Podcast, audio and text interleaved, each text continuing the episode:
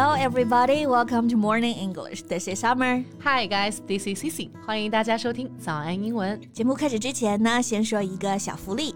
每周三，我们都给大家免费送纸质版的英文原版书、英文原版杂志和早安周边。大家微信搜索“早安英文”，私信回复“抽奖”两个字，就可以参加我们的抽奖福利啦。这些奖品都是我们老师为大家精心挑选的，非常适合学习英语的学习材料，而且你花钱也很难买到。坚持读完一本原版书、杂志，或用好我们的周边，你的英语水平一定会再上一个台阶的。快去公众号抽奖吧，祝大家好运！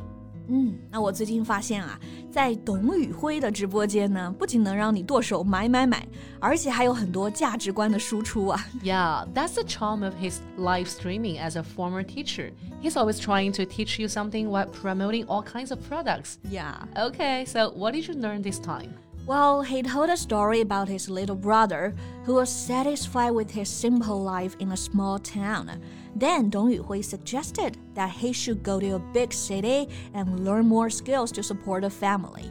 His brother took his advice, but years later, he was so stressed out and couldn't feel the happiness anymore like he used to do. 哦，就是说啊，董宇辉的弟弟本来是在小城市生活的还挺开心，嗯，但是呢，他建议弟弟去大城市闯荡，多学技能。但后来啊，弟弟生活的很辛苦，都开心不起来了。Yeah, and he felt quite guilty about that. 董宇辉说自己还挺自责的啊，说后来呢，他再也不给人提建议了，因为有时候一味的建议啊，并不会真正的让对方处境变好，反而呢会形成一种阻碍。That makes sense. After all, it's not your life.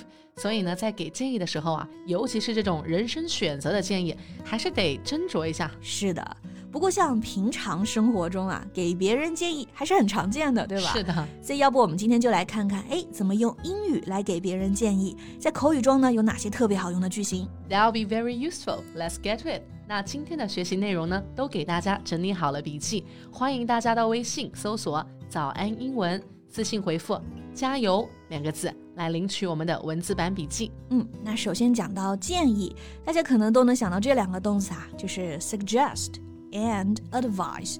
然后这里的 advise，注意这个单词呢，结尾是以 s e 结尾的，它才是个动词。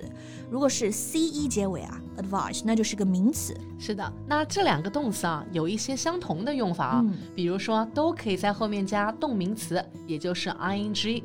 那比如啊，董宇辉对弟弟说：“我建议你去大城市工作。”就可以说 I suggest you finding a job in a big city, or I advise you getting a job in a big city。是的，或者都可以加上 that 从句。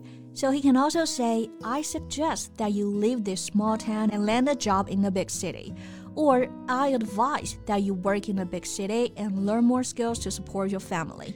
不过呢，这两个词啊，用法上还是有个很大的不同啊。嗯，就是 advise 后面呢是可以加 to do 的，但是 suggest 不可以。所以呢，我们不能说 I suggest you to go there，而是说 I advise you to go there。Yeah, and right now I suggest that we move on to the next part.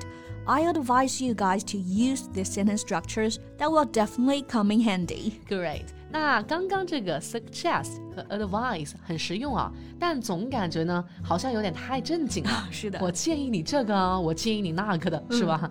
所以呢，其实，在口语当中啊，给别人建议的时候呢，还有更好用的句型。Yeah, exactly.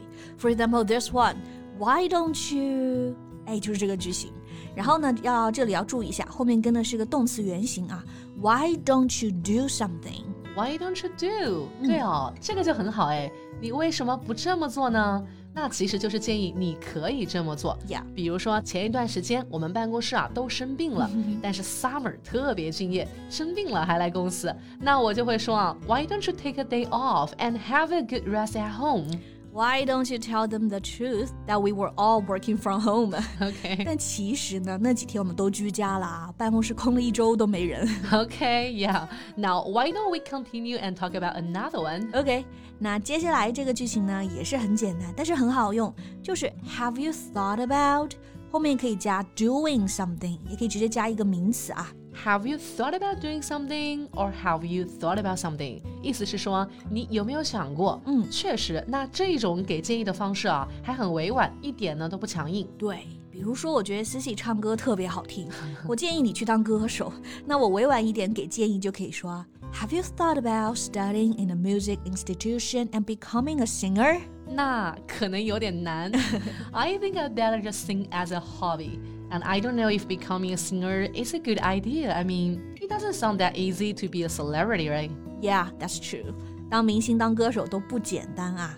那你刚刚这里其实还用到一个句型，也很好用，也可以用来给别人建议，就是 I don't know if something is a good idea。字面意思是我不认为啊什么什么是一个好主意，其实就是呢建议你不要这么去做。对啊，这种建议的方式啊也是相当有礼貌诶。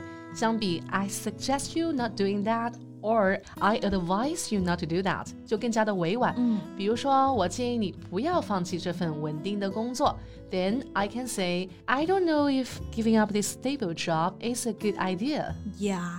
I don't know if saying this is a good idea, but we should move on. Okay, the next one 正好呢跟这个 should 有关系，因为给建议嘛，大家也经常会用到 you should, like you should do this, you should do that. 对。这个 you should 肯定也是可以给建议的啊，但如果你想委婉一点，你可以加一点点元素啊。For example, you can say maybe you should try。比如说，我觉得你可以尝试一些有趣的事儿。Maybe you should try something interesting。呀，还有一个表达啊，和这个 you should 就很类似，嗯，就是 you ought to。ought to 这个词组的意思是说啊，应该，你应该要做什么事。对。 比如建议别人你要多运动啊，You ought to do more exercise. You ought to eat more healthy food. You ought to listen to us, otherwise you'll regret. Right? OK. 那最后呢，我们可以再来看看这个啊，特别高级，还特别好用。嗯哼，If I were you, I would. 啊，高级是因为这里用了一个虚拟语气，对吧？是的。If I were you，表示如果我是你的话，I would do something，我会这么来做。 用这个句子给建议，听上去就非常的 sincere，很真诚啊。是的，把自己带入到了对方所处的情况中去给建议。嗯，比如说啊，Summer，你平时睡觉睡太少了，应该多睡一点。If I were you, I would try to get enough sleep. Yeah. 那我建议你呢，每天就不要开车上下班了。我们这里停车费太贵了。If I were you, I would not drive to work every day. The parking fee is over the top. 建议很好，马上采纳。OK，那我们今天除了 suggest，还有 advise，还和大家讲了好几种啊，口语中你可以用来直接给建议的句型。嗯，Why don't you? Have you thought about? I don't know if something is a good idea. 这里呢就有三个啦。对，还有 Maybe you should try, you ought to, if I were you, I would。所以呢，加起来这里有六个句型啊。大家都学到位了吗？口语中可以随时用起来呀。And that's all the time we have for today。嗯，最后呢，再提醒大家一下，今天我们所有的内容都整理成了文字版的笔记，欢迎大家到微信搜索“早安英文”。私信回复“加油”两个字来领取我们的文字版笔记。So thank you so much for listening. This is Summer. This is Cici. See you next time. Bye.